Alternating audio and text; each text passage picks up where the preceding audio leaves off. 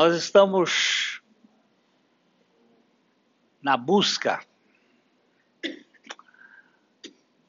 da pérola preciosa e se vende tudo para poder comprá-la, né? No sentido de nós precisamos conhecer de fato o Evangelho. É... Eu tenho batido muito nesse assunto porque eu acho que é aqui que está a... o mapa da mina. Se nós não soubermos discernir entre a religião e o evangelho, nós vamos comer gato por lebre.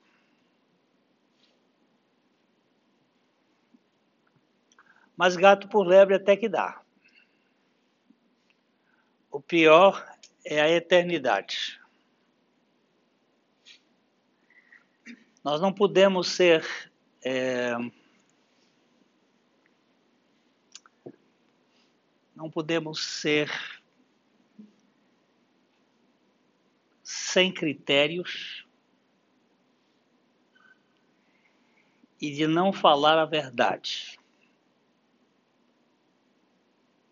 Porque o problema da enganação é um assunto muito sério. E uma vez eu ouvi uma ilustração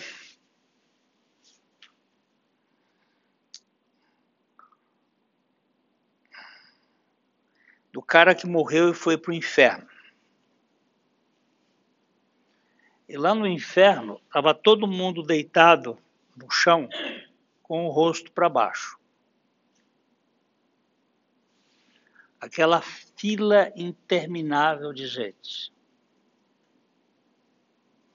E o cara entrou e o, o assistente do capeta disse assim: vai para o fim da fila e deita lá. E aí ele passou pelo primeiro e levantou a cabeça. E levantou a cabeça. E ele disse: O que você está fazendo? Vai deitar lá. Ele disse: Não, eu estou procurando meu pastor aqui. Porque se eu estou aqui hoje, a culpa é dele. Porque ele não me pregou a verdade. É uma ilustração. Mas ela é séria. Se o arauto, se o, o homem que está na torre de vigia não avisar e você cair na, no buraco, a culpa é dele. Mas se ele avisar e você cair, a culpa é sua.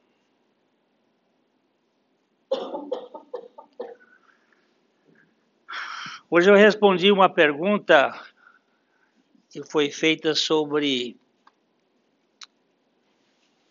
se seus olhos forem bons. Mateus 6. Pega aí. Vamos dar uma olhadinha.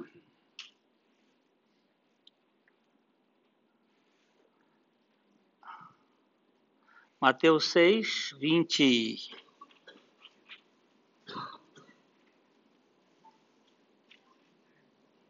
Vinte e dois e vinte e três, é?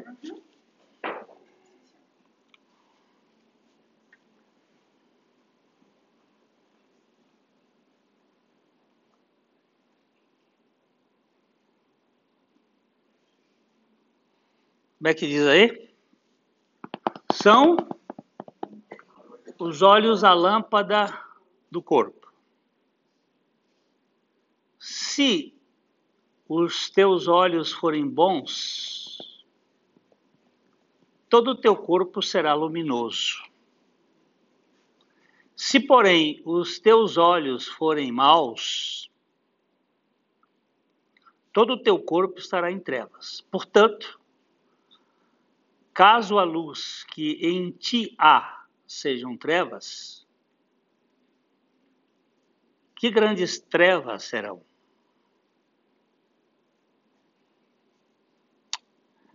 Jesus percebeu que era difícil para os seus seguidores ver como o ensino não convencional de segurança para o futuro poderia funcionar.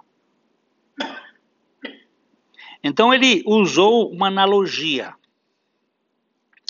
do olho humano para ensinar uma lição sobre a visão espiritual. Ele disse que o olho é a lâmpada do corpo. É através do olho que o corpo recebe iluminação e pode ver. Se o olho é adequado, é bom, todo o corpo será iluminado de luz para tomar decisões. Mas se o olho é ruim, a visão é prejudicada. Em vez de luz, escuridão. Qual é a aplicação disso aqui? O bom olho pertence à pessoa cujos motivos são puros e que tem um único desejo pelos interesses de Deus e que está disposto a aceitar os ensinamentos de Cristo literalmente. Puxa um pouquinho, pouquinho pode puxar, pra, pra, ó. Aqui embaixo, aqui, é, ninguém pode servir a dois senhores. Está falando de problema de dinheiro, de governança econômica. Agora, para cima, ó. E aqui ele está falando, não acumuleis para vós tesouros. O contexto desse texto é o governo de Mamon na vida de uma pessoa. Onde você e eu estamos buscando segurança. No ter, na posse, na, na conta, onde nós estamos buscando segurança. Então ele está dizendo: olha, se o seu olho é bom, você vai ter uma. Uh, você estará disposto a aceitar os ensinamentos de Cristo literalmente. Toda a sua vida será inundada de luz.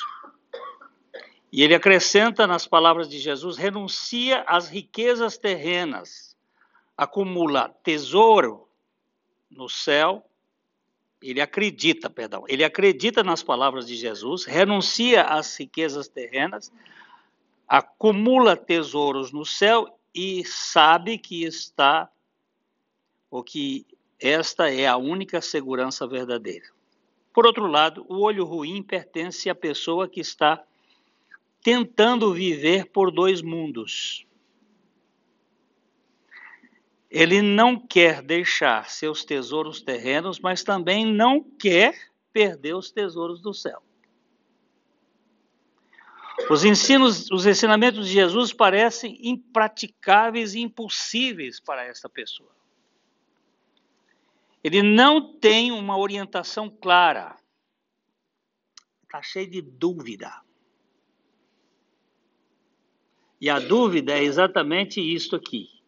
A dúvida é você está entre dois caminhos. Este caminho ou este caminho, para onde eu vou? A palavra dúvida é isso aqui. Dúvia. Tem dois caminhos, para onde eu vou? Para onde eu vou? E na dúvida, o sujeito fica esquizofrênico. Tem duas mentes. É um esquizoide. E aí fica, como disse Spinoza, balouçando entre o tédio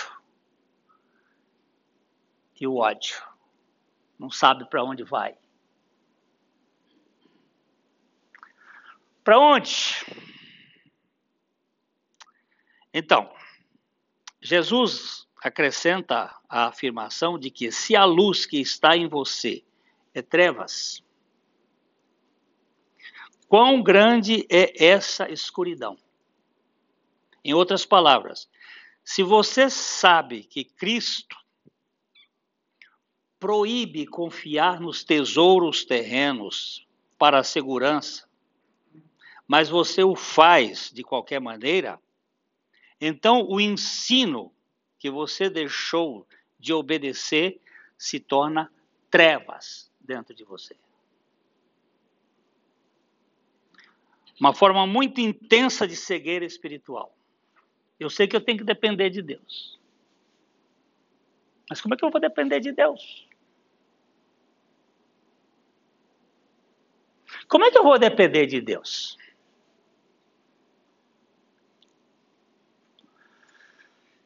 Quando George Miller é, começou o trabalho dele com os orfanatos, o orfanato lá em Bristol, ele não foi é, começar o orfanato porque ele tinha cuidado com as crianças. Ele foi começar o orfanato porque ele tinha cuidado com a igreja. E ele percebeu que os crentes não confiavam em Deus. Os crentes, como eu e você, nós confiamos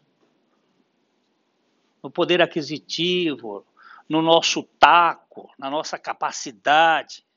Nós não confiamos em Deus. E a gente acha que pode fazer as coisas acontecerem. Agora, você não pode ver riquezas em sua verdadeira perspectiva espiritual sem depender de Deus. A pessoa queria também saber sobre prosperidade. Como é que é prosperidade? Prosperidade começa com a alma. Então, é, João escreveu a Gaio, disse: Eu quero que você seja próspero, como é próspera a tua alma. Porque quando a alma é próspera, essa é uma alma que sabe confiar na suficiência de Deus. Então Jorge Miller começou o orfanato e ele não, ele, a primeira coisa que ele fez no contrato do orfanato e, e chamando as pessoas para trabalhar, vocês não podem pedir nada para ninguém. Então vamos confiar só em Deus. Não tinha quermesse, não tinha bingo, hum? não tinha rifa, não tinha. Hum? Bingo já falou. Não tinha bazar. Não tinha apelos. Como é que eu vou viver? Com duas mil crianças dentro de um orfanato?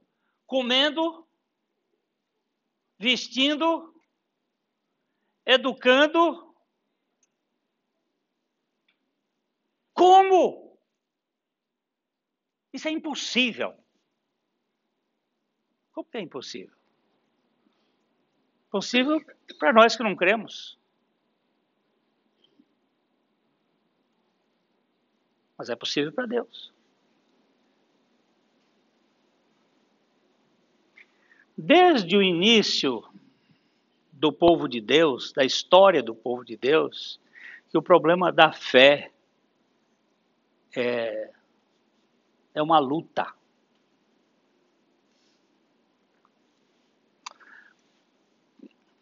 Como é que como é que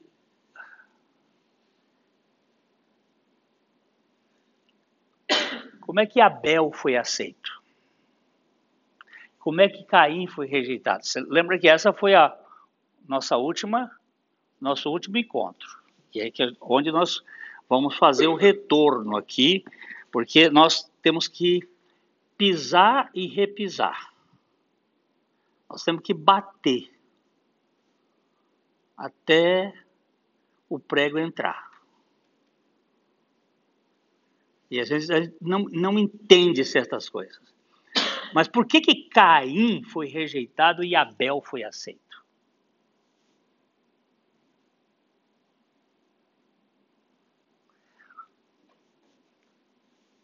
É, é muito comum essa pergunta. Pelo menos eu tenho recebido muitas vezes.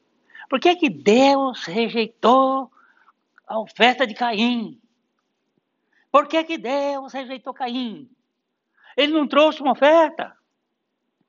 E a gente não vai para o texto. E não fica examinando o texto. Então vamos voltar lá para. Isso aqui tem tudo a ver. A questão do olho ruim e do olho bom. Vamos lá para Gênesis capítulo 4, verso 1. Aqui a gente vai mexer aqui um pouco. Olha lá. Coabitou o homem, este homem aqui é o Adão, com Eva, a sua mulher. Esse nome Eva foi dado por, por Adão. A única coisa que Adão contribuiu com Eva foi o nome. E é um nome precioso que você encontra hoje na mitocôndria. A Eva mitocondrial. Nós temos uma única mulher na nossa origem. Então você tem que entender: coabitou o homem com Eva, sua mulher, e esta concebeu e deu à luz a Caim. Então disse a mulher, ela disse: adquiri um varão com auxílio do Senhor. Aqui tem a. Aqui nós já batemos da, da vez passada, e ela diz assim: adquirir. É deste nome adquirir que vem esse aqui, Caim. Aquisição. Tudo que é aquisição parte de mim. Sou eu que adquiro. Sou eu que consigo. Sou eu que conquisto. É algo que eu faço. E isso tem a ver com religião. Religião é aquilo que o homem faz para que ele se torne digno diante de Deus. Quando Jesus queria mostrar a diferença da religião judaica e do evangelho que ele estava anunciando, ele contou a parábola do rei que ia fazer o casamento do filho dele e mandou convidar a todos. E os caras saíram achando desculpa, desculpa, desculpa. Aí ele mandou ir pros pros becos, pros encruzilhadas e enchesse a casa dele. E os convidados foram enchendo e de repente ele foi ver a festa, como é que está a festa do meu filho, e entrou e viu um que estava vestido com uma roupa diferente. Porque naquele tempo, quando o sujeito ia casar a filha e dava uma festa assim, ele dava também a roupa. Seria tão bom hoje, né? Os custos iam diminuir bastante para nós convidados. Então tinha lá na porta da festa as roupas festivais, com três tamanhos, é, pequeno, médio e grande. E quando a pessoa chegava, ele vestia a roupa festival, uma espécie de bata, para poder entrar na festa. E um cara lá resolveu entrar com a sua própria roupa.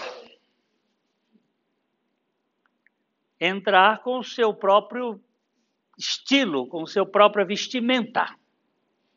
E quando o rei entrou e viu aquele cara, ele disse: Como é que você entrou aqui?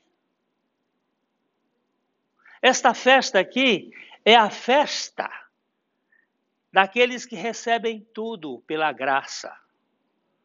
A comida, a vestida, o entretenimento, tudo é dado. Você está aqui trazendo a sua própria roupa, bota para fora. Amarra ele lá na escuridão, onde há choro e ranger de dentes. Essa é uma figura do povo judeu que não queria receber a roupa, que na Bíblia é representado por Cristo, a justiça de Cristo versus a nossa justiça. A nossa justiça na Bíblia é chamada de trapos de imundícia. Ela cheira mal. Ela fede, não é cheira mal, fede. A nossa justiça é arrogante, é soberba. Então, Lá o nosso nosso moço aqui, o Caim, é uma aquisição, adquirir um varão com o auxílio do Senhor. Não é uma dádiva, não é um presente. Depois, aí diz assim: depois deu a luz a, a Abel. Aperta, aperta o dedinho aqui em luz. Ó, essa palavra luz Aqui é o verbo ialad, ialad, uma raiz primitiva, dar a luz. Dar a luz. É a maiêutica socrática. Dar a luz. É um, é um, é um ato de dádiva. Pode tirar. Então, um era conquista. Baixar só um pouquinho. Não, a, a, a, eu digo baixar, essa, a minha, minha comunicação está errada. Um é uma conquista, é uma aquisição, o outro é uma dádiva.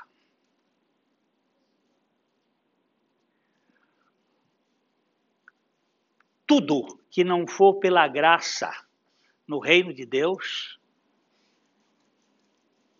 não pode ser aceito. Porque vai trazer o veneno do orgulho. Vai trazer a vaidade. Vai trazer a prepotência, a presunção. Se não for pela graça, eu vou ficar besta. Saiba disto. Não existe 99% de graça e 1% de obra ou de mérito. Ou é 100% de graça ou não tem graça nenhuma. Porque 1% de mérito, 1% de mérito, estraga toda a graça.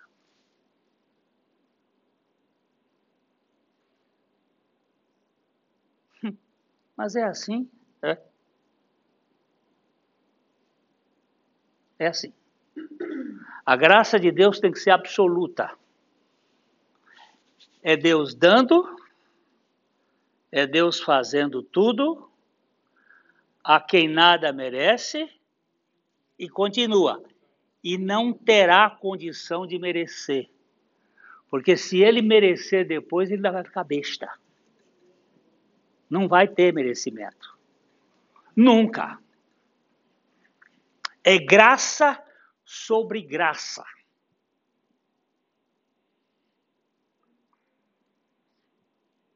Mas isso ofende o nosso mérito. Mas eu não entro com nada. Entra sim. Vai entrar com os pecados, com os quais você vai ser livre. O doente, ele entra na, na consulta médica com a doença.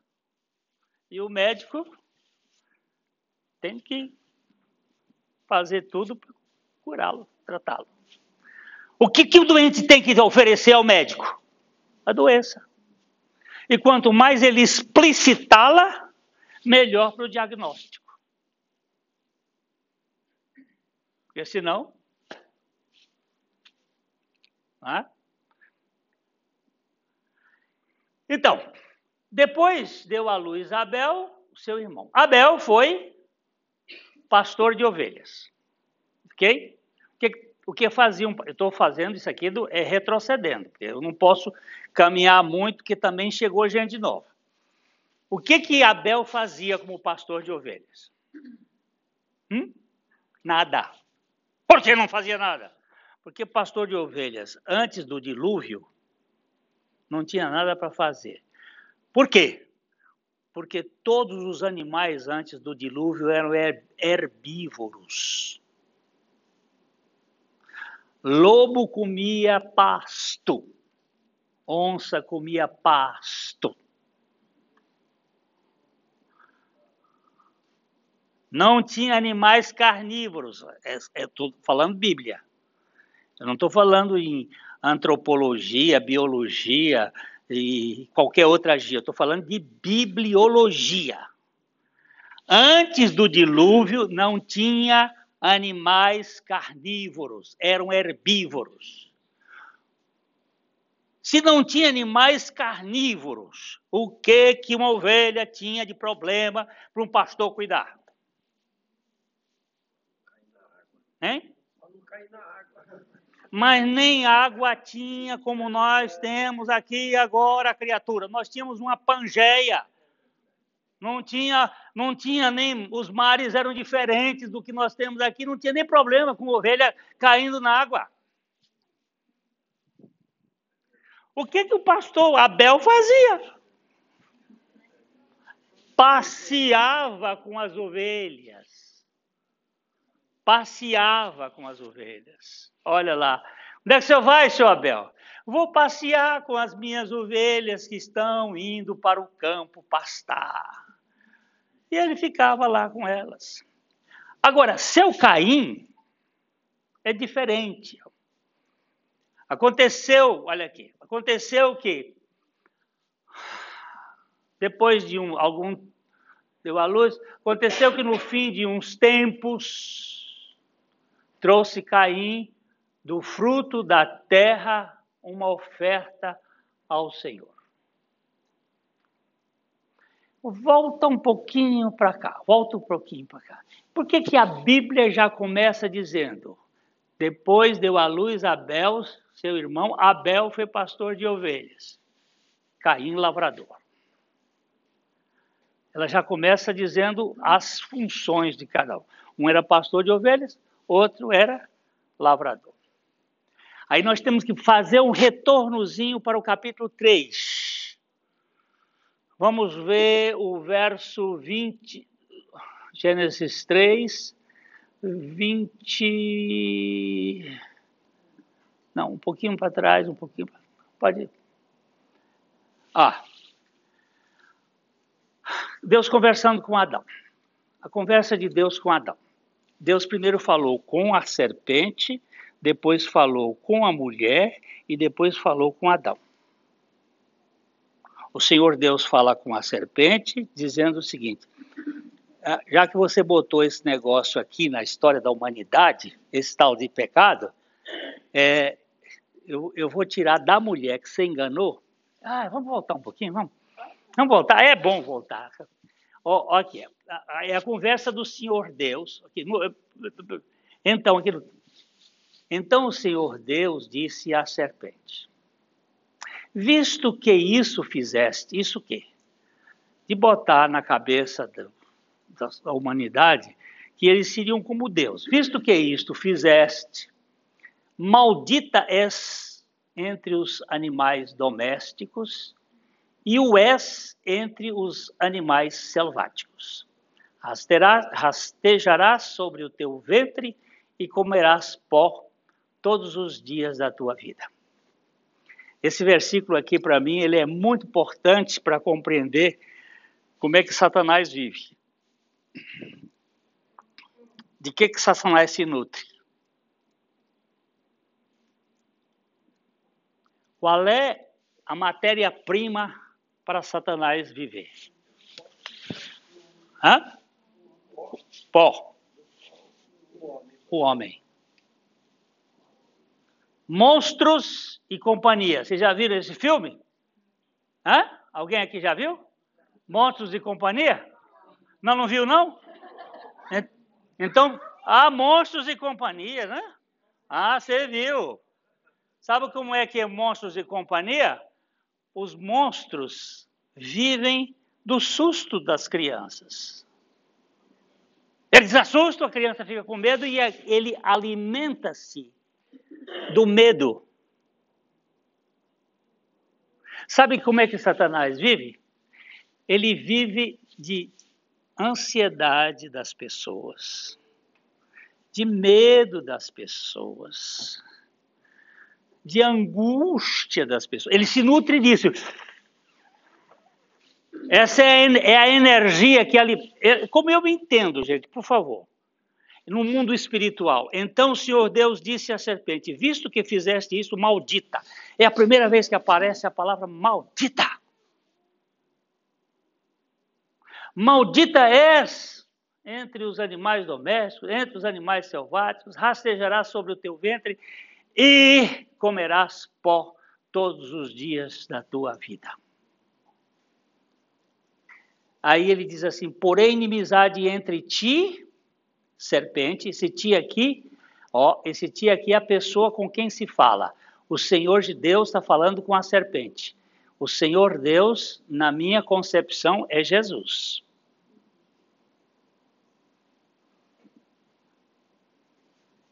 Já que falei assim para. Baixa aí, no Senhor Deus falou. Aqui. Então o Senhor Deus, aperta Senhor Deus. Ah, esse nome, este nome. Este nome é lindo demais. Esse nome aqui, em hebraico, é I. Não se pronuncia. Aqui, essas letrinhas aqui são chamadas massoréticas, não existe no hebraico, que ele não tem, não tem vogal, só tem consoante. Foram colocadas posteriormente ah, por causa de Alexandre o Grande, ele foi o responsável para que os os habitantes de Massora, os sábios, pusessem essas letrinhas, e foram essas letrinhas que salvaram a língua hebraica. Sem elas, a língua hebraica teria sumido, porque ela é uma língua falada, é uma língua de comunicação. As pessoas liam e aprendiam e, e tinham aquela língua vivendo, e sem as letrinhas. Mas aqui, ó, é Yod, Re, Vav, Re. Quando você soma essas, coloca essas letrinhas dentro da, da, do alfabeto hebraico, cada uma delas representa um número. E esse número aqui é 10, e esse aqui é 5, e esse aqui é 6, e esse aqui é 5. 10, 5, 6, 5. 10, 5, 6, 5, 10, 5, 6, 5. Só que só agora no século XXI, os cientistas estudando o DNA olharam lá na célula e tem umas hélices que formam o, a, a, o DNA e eles fazem aquela, aquele sigma e eles têm uns umas pontes de ligação de uh, guanina, adenosina, timina e eu não, hein? Não, lamidina é a, é a, é a outra. É a, é a, aquelas quatro letrinhas que você estudou na, na, na química, eu também já esqueci, mas são aquelas quatro letrinhas que elas se repetem e ela tem uma ponte entre uma e outra. E a ponte de aminoácidos que as liga é 10, 5, 6, 5. 10, 5, 6, 5. 10, 5, 6, 5. 10, 5, 6, 5. 10, 5, 6, 5. Não há mudança. E alguém disse assim: Deus assinou a vida dele na criação. Ele assinou o nome dele assim, ó. Eu, eu acredito que a língua hebraica é uma língua que Deus deu ao povo hebreu. Não é uma língua que eles descobriram, porque eles, eles vieram da Babilônia e eles vieram com uma língua babilônica, que é diferente, até a sonoridade da língua hebraica. É uma língua que Deus deu. Porque tudo que é dado do céu, é bom demais. E ali você encontra exatamente isto. O Senhor Deus falando e falando com a serpente. Agora vamos voltar aqui. Ele disse assim: Olha, serpente, você vai ter uma, uma você vai ter uma imagem aqui. Porém, eu porei, eu Javé, eu o Senhor porei inimizade entre ti, serpente, e a mulher a mulher. Não entre Eva, entre a mulher. Entre a tua descendência, isto é, descendência de ti, descendência da serpente, e o seu descendente, descendente da mulher. Eu, tu, ele. Eu é o Senhor. Tu é a serpente. Ela é a mulher. Eu, tu, ela então, porém, inimizade entre ti e a mulher, entre a tua descendência, isso é, a descendência da serpente e o seu descendente, o descendente da mulher. Quem é o descendente da serpente? Quem são os descendentes da serpente? A Bíblia tem que explicar a Bíblia. Quem são os descendentes da serpente? Eu, tu, ele, nós, vós, eles. Quem são os descendentes da serpente? Nós. Nós que nascemos nesse planeta Terra somos filhos da serpente, filhos da víbora. Raça de víbora, raça de serpente. Quem? Os nossos filhos. Nós nascemos nesse mundo filhos da serpente. O ano passado eu tive o privilégio de receber três netinhas. Três netinhas. Vitória, Laura e Helena. Três filhas de cobra. Três serpentinhas. Não, não é brincadeira isso, não. A Bíblia mostra claramente: alienam-se os híbridos desde a madre, nascem e têm veneno semelhante ao veneno da serpente. Ah, mas isso não é, não é muito, não é muito politicamente correto. Ah, felizmente que politicamente correto deixou de ser politicamente correto agora nesse país. Começou a quebrar essa história. Pois é, essa raça da serpente somos nós. E o seu descendente, quem é o seu descendente? Quem é o descendente da mulher? Quem é o seu descendente? O único, Jesus o único descendente de mulher é Jesus. O seu descendente. Aí ela diz assim: Este te ferirá a cabeça e tu lhe ferirás o calcanhar. Quando Jesus foi para a cruz, a serpente picou ele, mas ele pisou a cabeça dela. Ok? Falou com Adão. Depois ele, ele fa, falou com a serpente. Depois ele fala com a mulher. Vamos rapidinho aqui, a mulher. E a mulher disse: multiplicarei a sobremodo o sofrimento da tua gravidez. Multiplicarei sobremodo os sofrimentos da tua gravidez. Em meio de dores darás à luz filhos, e o teu desejo será para o teu marido e ele te governará. Eita coisa pesada para a mulher.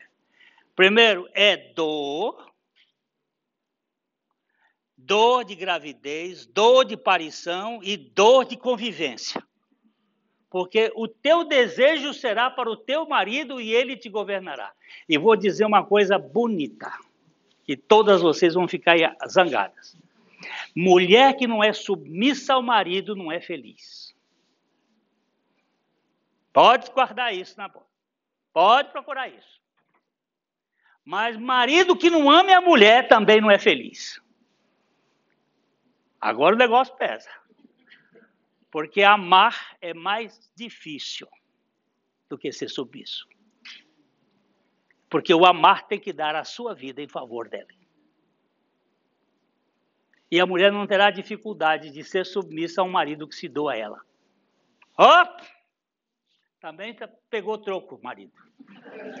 Multiplicarei sobre moda e tal. Aí Adão disse: é, é isso que eu queria aqui. Ó, Visto que atendestes a voz da tua mulher, em vez da minha, você ouviu foi a voz da mulher, e comeste da árvore que eu te ordenara não comesses. Nós temos que entender a Bíblia nos escritos. Ele não ordenou que Eva não comesse, ele ordenou que Adão não comesse. Por isso a Eva não é a responsável pelo pecado. Quem é responsável é o Adão. Que eu te ordenei a árvore que te ordenara que não comesses, maldita é a terra por tua causa. Em fadigas obterás o, o teu sustento durante os dias da tua vida. Ela produzirá também cardos e abrolhos, e tu comerás a erva do campo. No suor do teu rosto comerás o teu pão, até que tornes a terra, pois dela fostes formado, porque tu és pó e ao pó tornarás. E aqui está o problema do Caim. Ok.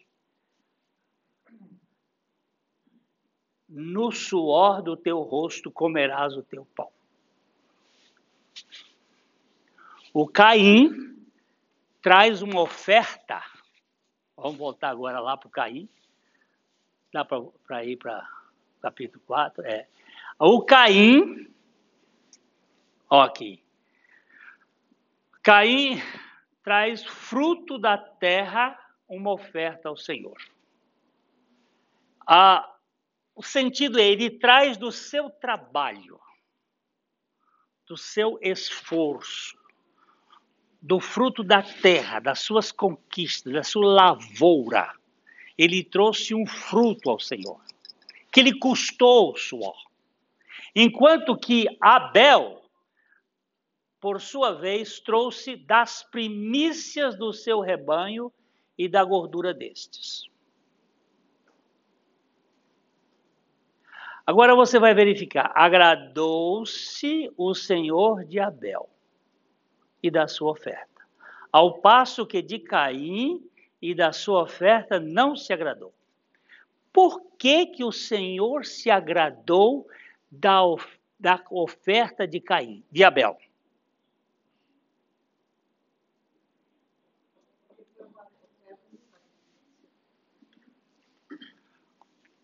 Um era o sacrifício pessoal, a de, a de Caim era o sacrifício pessoal, o outro era o sacrifício de um outro.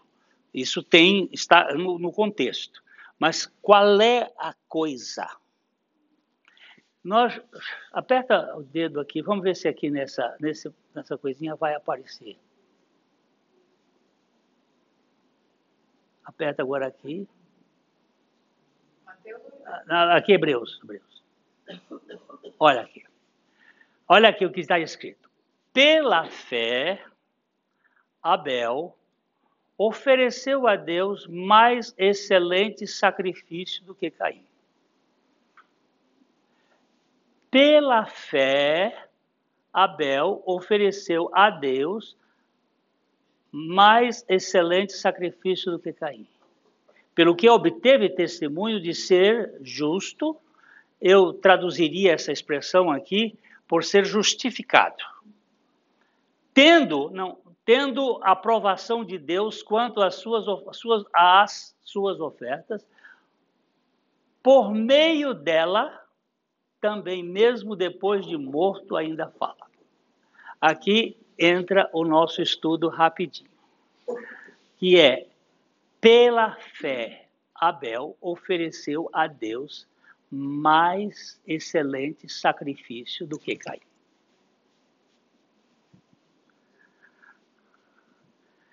Quer dizer que Caim não ofereceu um sacrifício mediante a fé. E quando é que é mediante a fé? Quando é que é fé? Quando é que fé é fé?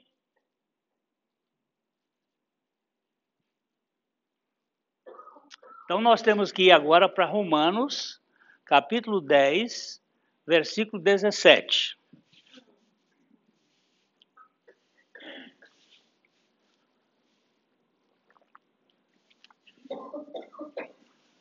Isso, isso tem que haver, tem, que, tem a ver com tudo. Ó, aqui.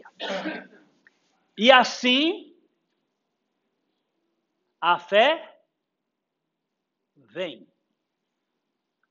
E assim a fé vem pela pregação. E a pregação pela palavra de Cristo. Põe o dedo, aperta a pregação aqui, por favor. Ó. Aqui nós temos o verbo acu, acoe. Acoe é sentido de ouvir, o órgão de audição, aquilo que é ouvido. A fé vem pela pregação que se ouve.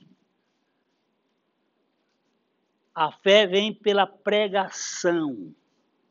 E a pregação vem pela palavra de Cristo, ou a palavra de Deus. Pode apertar aqui que nesse Cristo aqui nós vamos ver que vai aparecer Theó. Theos, palavra de Deus.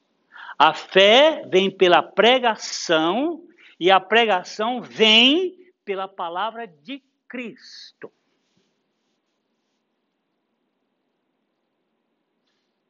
Agora nós temos Adão, Eva, Caim e Abel. Certamente devia ter outros filhos naquela época, mas a Bíblia não contabiliza isso. Contabiliza estes quatro. Possivelmente houvesse Abel, é, Adão e Eva. Quando é que Adão pecou? Quando Adão pecou? Vamos para Gênesis, a gente vai voltar depois para ver as coisas. Vamos para Gênesis capítulo 3, verso 1, para a gente entender aqui um pouquinho do contexto. Mas a serpente, aquela serpente que Deus falou com ela depois, mais sagaz do que todos os animais selváticos que o Senhor Deus tinha feito, disse a mulher. É assim que Deus disse: Não comereis da árvore do jardim. Respondeu-lhe a mulher: Do fruto da árvore, das árvores do jardim podemos comer, mas do fruto da, da árvore que está no meio do jardim, disse Deus: Dele não comereis, nem tocareis nele, para que não morrais. Então a serpente disse à mulher: É certo que não morrereis. É certo que não morrereis.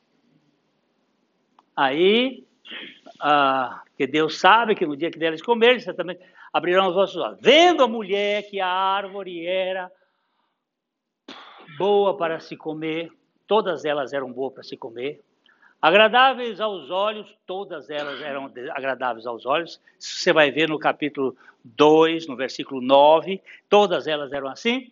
E agora é essa palavra, desejável para dar entendimento, tomou do fruto e comeu e deu ao marido, e o paspalho comeu. O desobediente. Ele comeu. A mulher foi enganada, ele não. Ele é como diria o, o ex-presidente Jânio Quadros: filo porque quilo. Ele comeu porque quis. Então, olha aqui, abriram-se então os olhos de ambos. E percebendo que estavam nus, cozeram folhas de figueira e fizeram cintas para si. Eu costumo dizer que este versículo aqui é a inauguração da primeira igreja da religião do mundo. Da primeira congregação do mundo. Porque onde tiver dois ou três estarão reunidos meu nome, e aqui, onde tiveram esses dois, estaria reunido capeta. Essa é a igreja que foi primeiro formada. Abriram-se então os olhos de ambos e percebendo-se nus. Eles estavam nus desde o princípio, cozeram folhas de figueiras e fizeram cintas para si. Este cozeram, fizeram. Outra versão é, mostra exatamente isso. Eles laboraram nas folhas de figueiras uma tanga. É, o que você faz para Deus lhe aceitar é religião.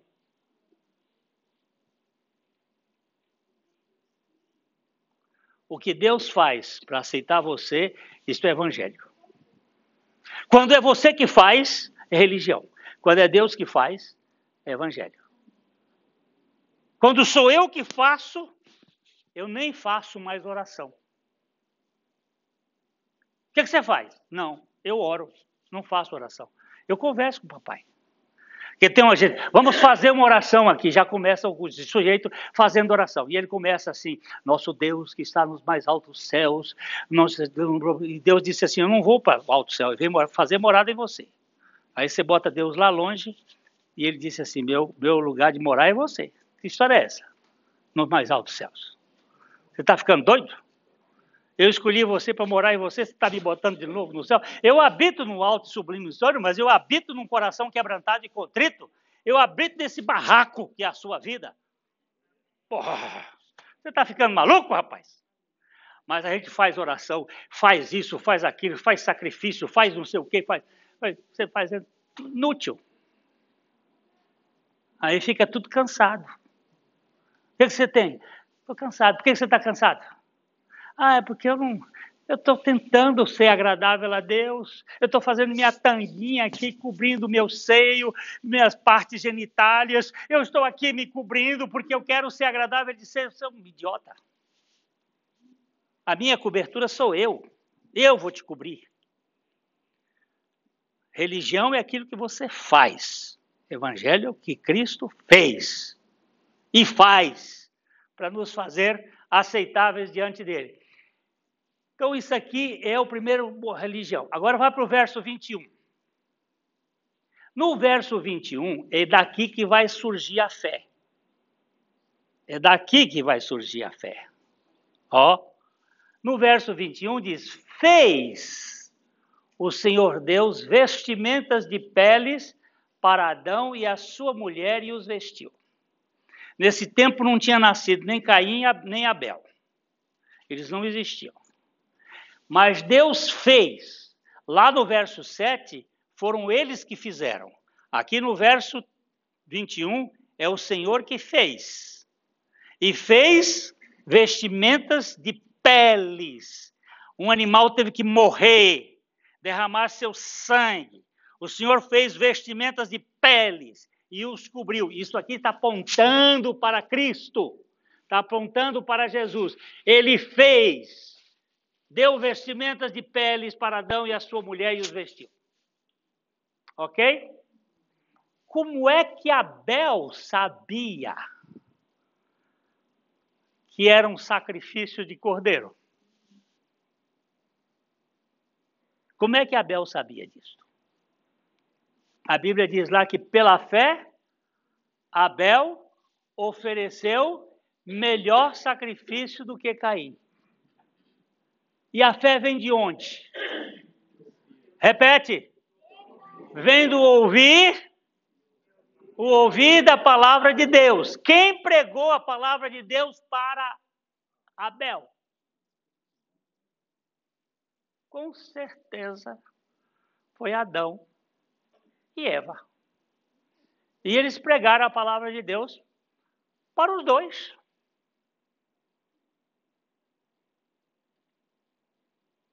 Só que Caim creu, perdão, só que Abel creu. E Caim não creu. Abel creu. E quando Abel creu, ele disse assim, ó, se a Bíblia vai dizer assim, pela fé, como é que tem fé se não tem palavra de Deus?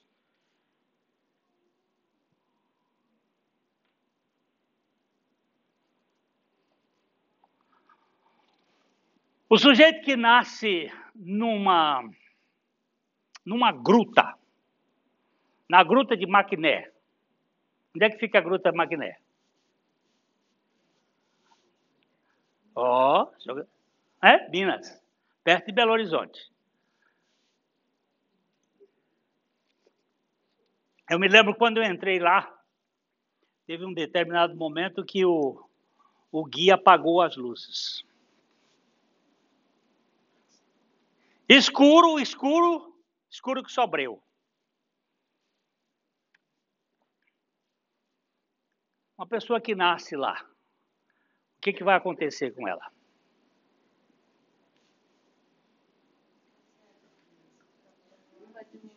Hã? Ah, se, ficar, se nascer lá e ficar morando lá, o que, que ela vai acontecer com ela? Ficar cega. Nós já nascemos míopes. Toda criança nasce míope. O que vai fazer a criança ver é a estimulação da luz. Se ela nasce num, num lugar escuro, hã? não vai desenvolver. Eu entrei num, num túnel de, de, de, uma fábrica no Chile de, de é, uma fábrica não, numa, como é que chama essa? Mina. De carvão. Uma mina de carvão a, a 300 metros abaixo do nível do mar. Você desce de elevador, anda lá embaixo, aí chegou um momento, apaga a luz. Pensa numa escuridão que você podia cortar de faca. Você podia meter a faca nela que era tão densa. Negócio impressionante. Muitos daqueles mineiros, eles entravam ali antes do sol nascer e saíam de lá antes do sol, depois que o sol se punha. Eles com pouca idade ficavam cegos.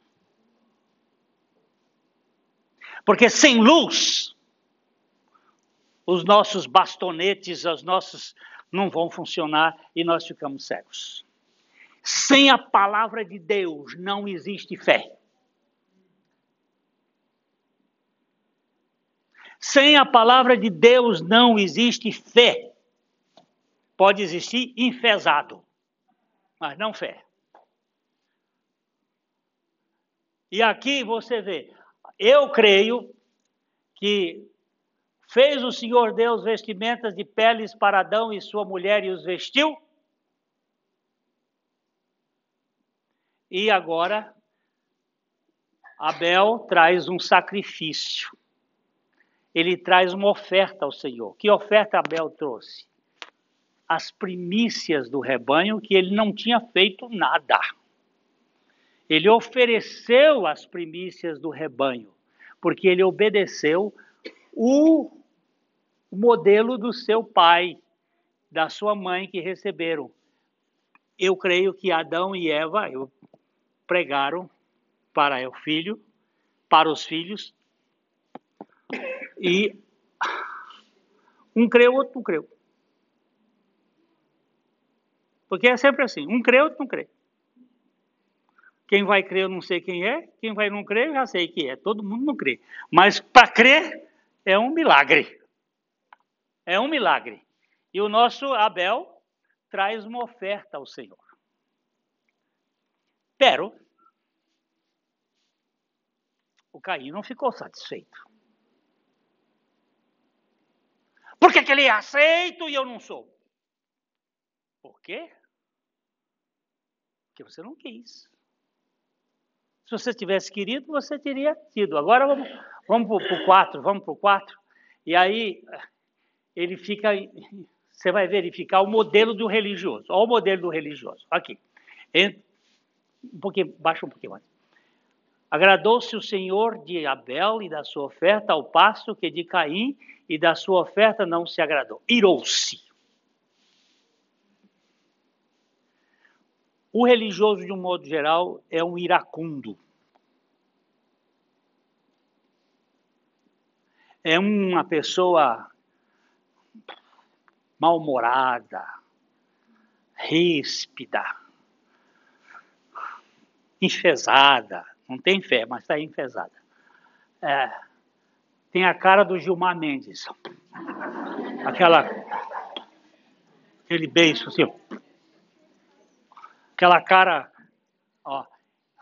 Irou-se e pois e sobremaneira e caiu-lhe o semblante. A cara do religioso, você repara nele na cara.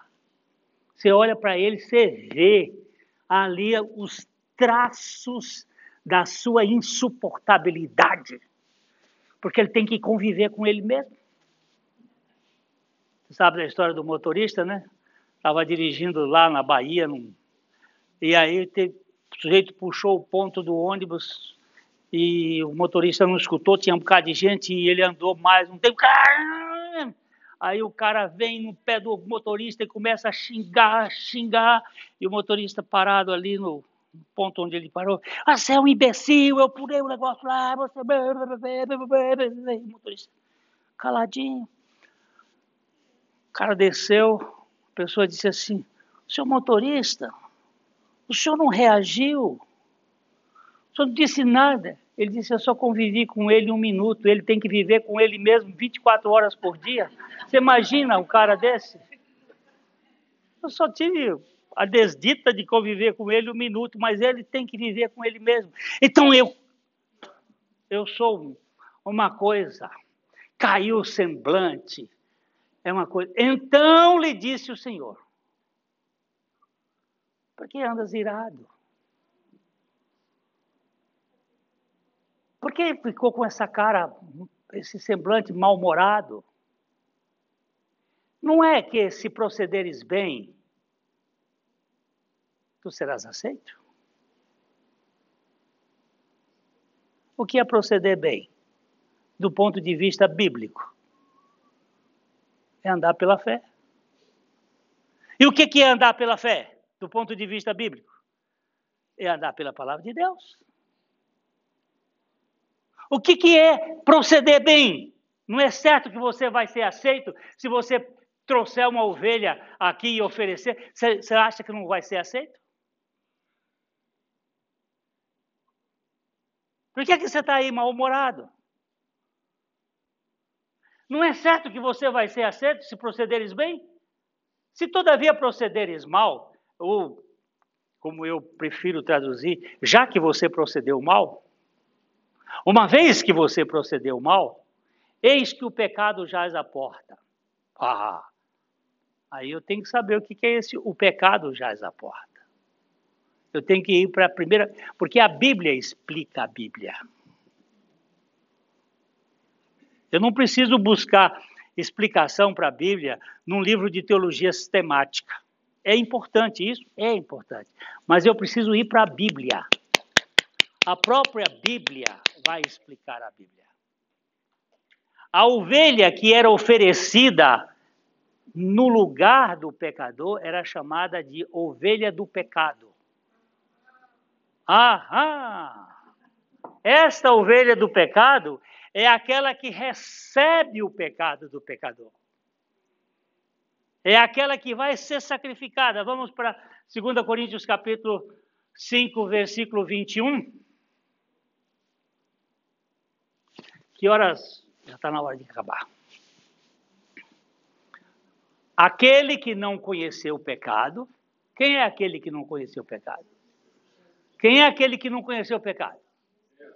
Jesus, meu amigo.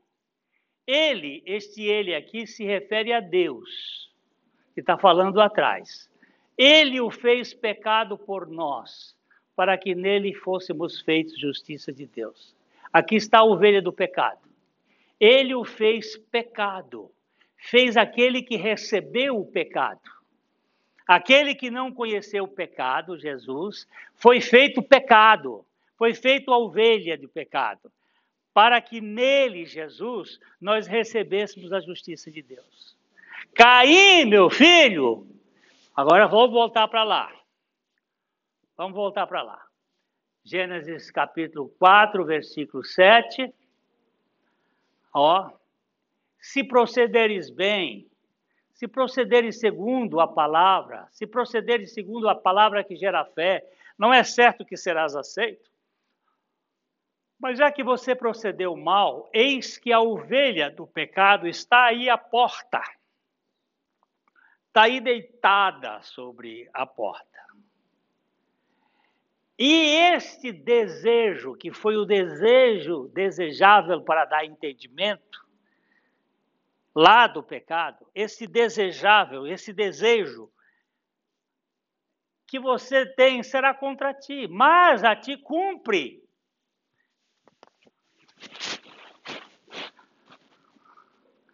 Cumpre agora você não ficar nos seus desejos, mas dominá-lo porque você tem que oferecer a ovelha no lugar da sua ira, da sua raiva. Se você oferecer a ovelha, você vai ser aceito. Mas o que acontece com ele? Ao invés de oferecer a ovelha, ele vai oferecer o irmão. Ele vai perseguir o irmão, ele vai, ele vai levar o irmão para o campo e ele vai matar o irmão. Porque é assim que o religioso faz. Ele persegue, ele fofoca, ele fala mal, ele cria problema. Você nunca vai ver Abel perseguindo. O estilo de Abel não é o estilo da perseguição. É o estilo da obediência ao Senhor. Mas o de Caim é o estilo da perseguição. Então, meus irmãos, eu posso dizer uma coisa. Aqui se estabeleceu duas correntes. O Abel morreu. Acabou? Não. Anda um pouco mais, agora vai lá para o fim do capítulo. Ah. Ah, para, para, para, para, para, para, para, para, para. Não, é mais para cima, mais para cima. Tá certo, tá certo. Tá certo. Eu, eu, pode ir mais. Aqui, aqui. Tornou Adão a coabitar com sua mulher. Essa não conquistou mais um filho, não. Essa deu à luz um filho. É o mesmo modelo do Abel. Deu à luz um filho que pôs o nome de Sete. Aperta no Sete. Sete não é sete, não, viu? Sete é compensação. Sete é substituto. Sete é aquele que ficou no lugar de. E aqui você tem a doutrina da cruz e da ressurreição. Abel morreu. Sete nasceu. A morte e a ressurreição. O velho homem tem que morrer para que o novo ressuscite. Aí duas descendências. Você vai encontrar nesse capítulo as duas descendências. Vamos baixar um pouquinho, um pouquinho mais para cá. Pode descer aqui. Não, descer. Eu, quando eu digo descer, pode descer mais, vai descer mais. Ó, daqui, baixa um pouquinho. Aqui, ó. Coabitou Caim com sua mulher ela deu à luz a Enoque, Caim edificou uma cidade, ele chamou Enoque, o nome de Enoque, seu filho. Daqui, daqui você vai verificar que os nomes, vamos apertar aqui Enoque. Enoque significa dedicado. Também vamos ter um dedicado lá na família de Sete um dedicado. Lá na família de Sec também temos um Enoque. Mas esse aqui é um dedicado à religiosidade. Você vai ver. Ele vai construir uma cidade. Essa cidade aqui é alguma coisa que estava na mente de Deus para com a raça, porque ele construiu uma cidade celestial. Essa é a primeira, lembra, a primeira menção da cidade do homem, porque existem duas cidades: a Jerusalém celestial e a Jerusalém terrena. A cidade de Deus e a cidade do homem. Agostinho escreveu um livro sobre isso, a cidade de Deus e a cidade do homem. E agora, a cidade do homem, a, o conglomerado dos homens querem mandar em Deus. Por isso que Deus desce para desmanchar tudo isso aqui na pessoa de Cristo. Aí esses nomes aqui vão agora crescer, crescer para cima, né? Crescer para baixo não fica. Então, esses nomes aqui vão assim, ó. Irade. Irade significa fugaz. Vamos ver, vamos ver aqui. Majuel, Mejuael, significa ferido de Deus. Meu, Mejuel, não, esse é, não, é o outro, é o outro, é o outro. Metusael, aquele que é de Deus, na verdade, é aquele que quer ser Deus. Aquele que, que, que a subir para ser Deus. É, é, depois ele vem Lameque, é, ó, o poderoso. E a, e a, ideia vai, vai subindo. É, quando você dedica, é ferido por Deus, você começa a querer fugir de Deus. Você foge de Deus para os lugares altos. Você sobe de Deus para os altares. Começa a produzir lugares de altares. É dessa descendência de Caim que vai aparecer um dos filhos de Noé casado com uma delas e tudo indica que é cão e eles constroem o primeiro zigorate que é o, a Torre de Babel.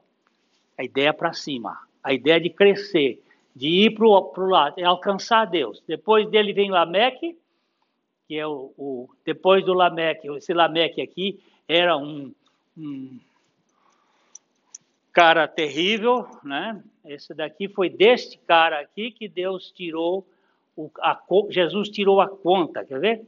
Lameque tomou para si duas mulheres, o nome da, de uma era Ada e da outra chamava Zilá. Ada deu à luz a Jabal, este foi o pai dos que habitam em tendas e possuem gada. O nome do seu irmão é Jubal, este foi o pai de todos os que tocam harpas e flauta.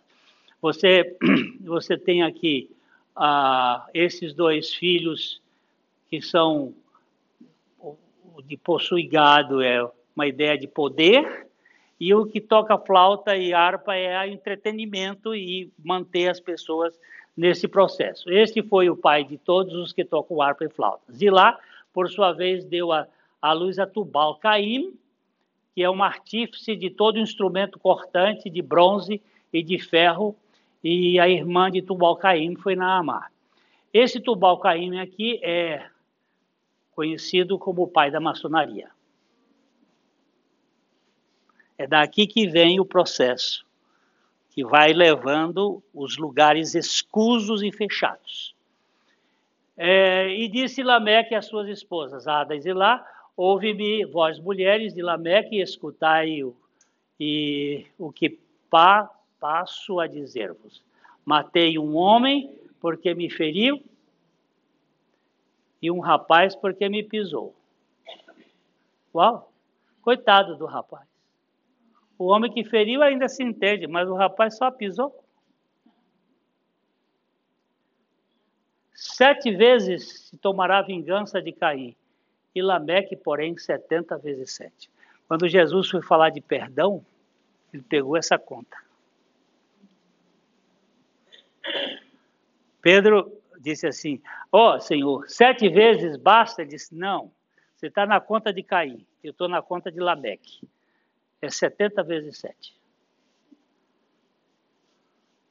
Se eles acham que tem alguma conta tão alta, eu acho que eu posso pagar toda essa conta. Se eles pensam que podem me cobrar por tudo que eu faço, eu faço o suficiente para pagar tudo que eles fizeram. Isso é demais, não é? Isso dá um descanso na vida da gente. E então tomou Adão, aí você começa, aqui termina a termina a genealogia de, de, de Caim. Você vai verificar que na genealogia de Caim não tem não tem idade. Deus não contabiliza, Deus não contabiliza o tempo da ignorância, Deus não, não contabiliza a, a, as pessoas que estão vivendo na escravatura.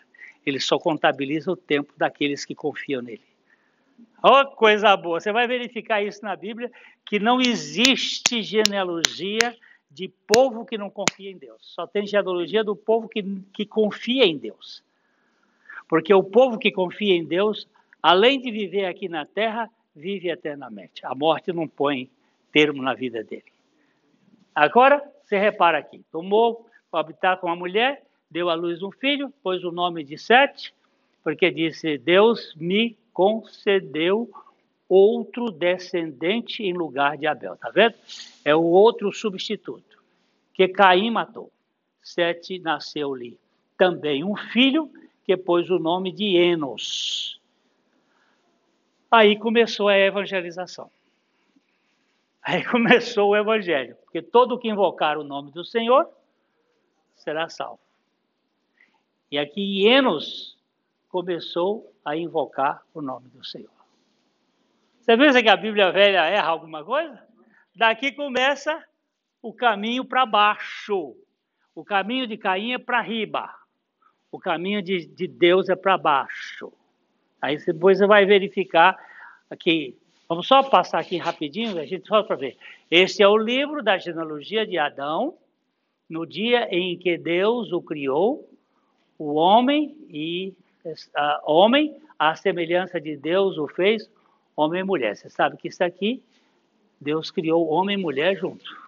Depois ele tirou a mulher do homem, ele criou homem e mulher, depois ele tirou da mulher o homem, depois ele tira da mulher um homem.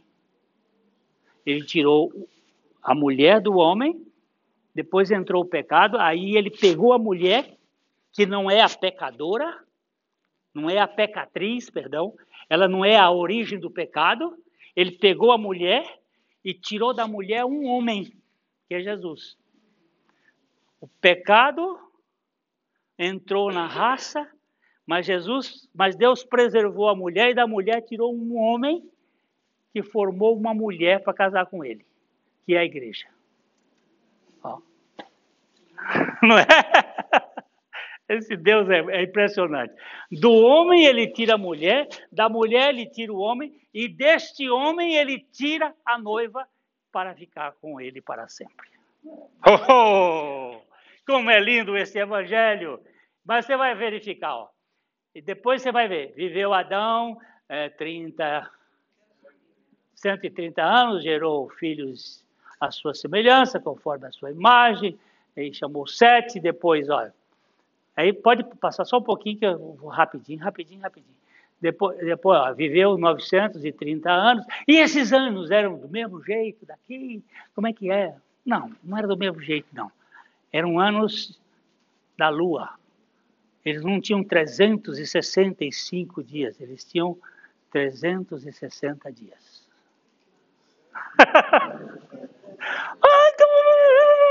pois é, só isso.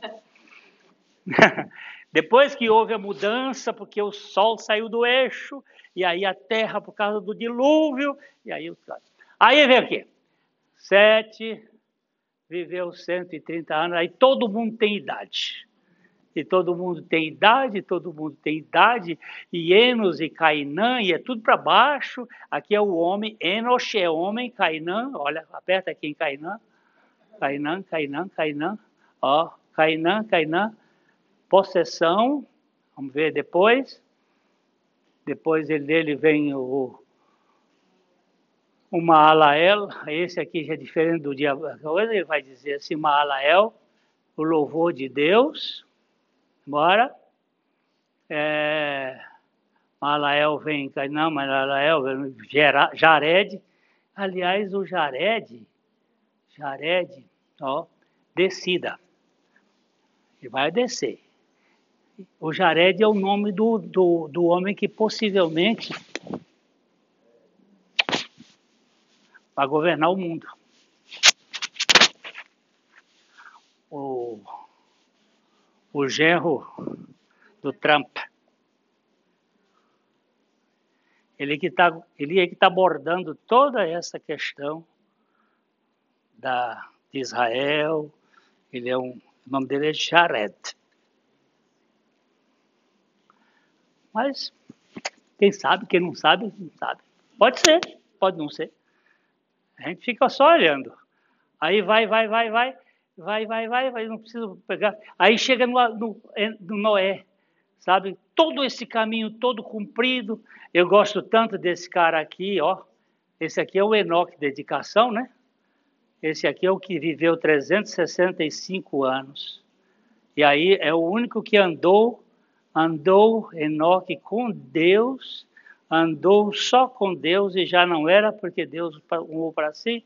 Aí veio o filho, o, filho dele, o Matusalém, que foi o que mais viveu, morreu afogado no dilúvio.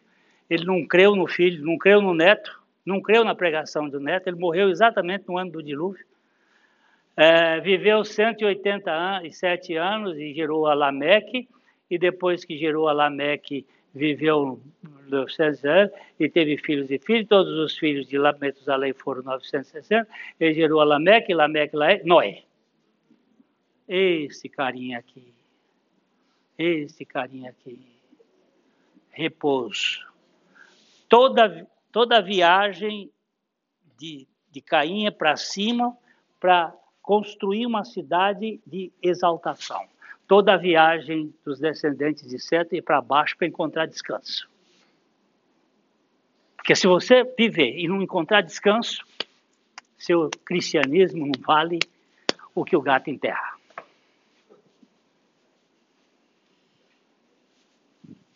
Entendeu? O que eu vejo é uma turma de gente cansada no mundo, levando, levando coisas e fazendo. Será que Deus. Hoje teve uma moça. Será que eu sou crente? Eu não sou Espírito Santo, minha filha. Será que eu sou crente? Você não crê? É? Será que eu fui salva, né? Será que eu fui salva? Meu Deus. Você não crê? Você não descansa?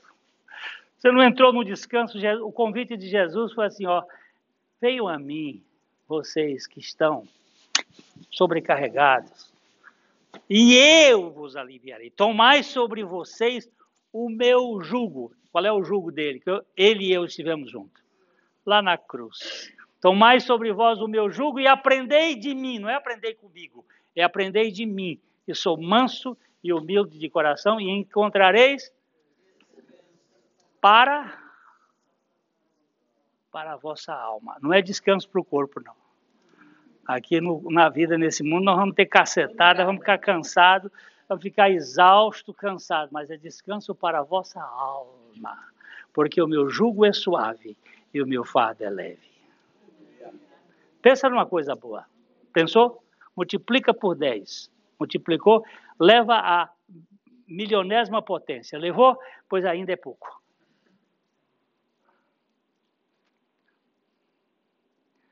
Oh, meu Deus, por misericórdia, pelo teu Espírito, revela aos nossos corações a suficiência do teu Filho Jesus. Revela-nos e nos dá descanso na pessoa de Cristo. Nada, nem aqui nem lá. Então, se eu tenho uma verdade de Deus, e eu não creio nessa verdade de Deus, e eu tenho essa verdade. Eu sou, eu sou uma pessoa que fui educada na igreja, mas eu, eu olho de um lado assim não enxergo, e do outro estou enxergando. Mas sabe o que é que gera? Trevas dentro de mim, porque eu não estou crendo na palavra de Deus. Eu não estou crendo na palavra de Deus.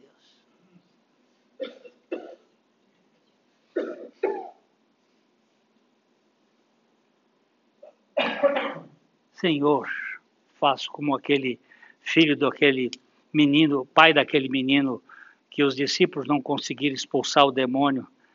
Jesus estava no Monte da Transfiguração com os, os dois discípulos, os três discípulos lá, lá no lá estava havendo uma, um encontro teológico de alta valia, veio Moisés, veio Elias, Jesus no meio lá e, e o Pedro empolgado, vamos fazer aqui três capelas, uma para ti, uma para Elias, uma para Moisés, e vamos ficar aqui para sempre. Lá embaixo o pau está cantando, as pessoas, os demônios rolando e os discípulos de Jesus não conseguiam. Aí desce Jesus e o homem chegou e disse: Eu pedi para os teus discípulos e eles não poderiam. Jesus disse: Ó oh, geração incrédula e perversa, até quando eu estarei convosco? E aí pergunta para ele, e ele disse assim: Tu crês que eu posso fazer isso? Ele disse: Eu creio, Senhor, mas ajuda-me na minha falta de fé. Eu tenho a tendência de dizer assim: Senhor, eu creio, mas tem misericórdia de mim. Eu não gosto da palavra ajuda porque me parece com Caim. Mas tem misericórdia de mim, a misericórdia chega e fala assim: isso é meu, eu faço tudo.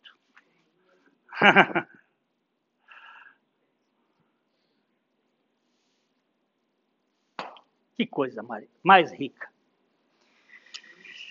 Ai, ai. Eu estou ficando velho e estou melhorando a vista. Isso acontece, né? Isso acontece. É, que a gente está chegando mais perto da morte, está melhor para enxergar a cara dela. Queridos, uh, vocês têm descanso? Não, não responde. Há descanso no coração de vocês por saber que Jesus o aceitou. Não é foi você que aceitou Jesus? Porque não existe isso na Bíblia que você tem que aceitar Jesus. Você não vai ver um versículo na Bíblia que diz que você tem que aceitar. Você tem que recebê-lo. Mas é a mesma coisa receber e aceitar? Não é a mesma coisa. Aquela turma toda do petrolão, do mensalão, eles não receberam propina, eles aceitaram propina. Toda aquela turma aceitou porque eles podiam rejeitar. Mas os mendigos, eles não aceitam esmolas, eles recebem. Porque eles não podem rejeitar. Porque sem a, esmola, eles morrem. O sujeito que está ferido, perdendo sangue, quando chega a ambulância, ele não tem que aceitar o paramédico, o enfermeiro, o médico, ele não tem que aceitar, ele tem que receber porque ele está morrendo. E nós não temos que aceitar Jesus, nós temos que receber. Senhor, eu te recebo como a única solução na minha vida. Sem ti eu estou perdido, sem ti eu, eu estou desgraçado, sem ti eu não tenho nada para oferecer. Então, o descanso está nesse lado. Ele me aceitou e eu o recebo como a única fonte de poder para salvar a minha vida. Pai, eu te dou graças por esse tempo e o Senhor é que faz a tua obra e o Senhor faz com que o teu evangelho seja esclarecido pelo teu Espírito Santo e que cada vida aqui receba a suficiência do Senhor Jesus. Cada um de nós experimente o descanso que o Senhor nos dá mediante o teu filho. Pai, opera em cada coração aqui e também naqueles que vão ouvir esta mensagem, para que ela redunde em glória para o Senhor, em edificação para a tua igreja e na salvação de todos aqueles a quem tu, pela graça, irás salvá-los. Nós te bendizemos em nome de Jesus. Amém.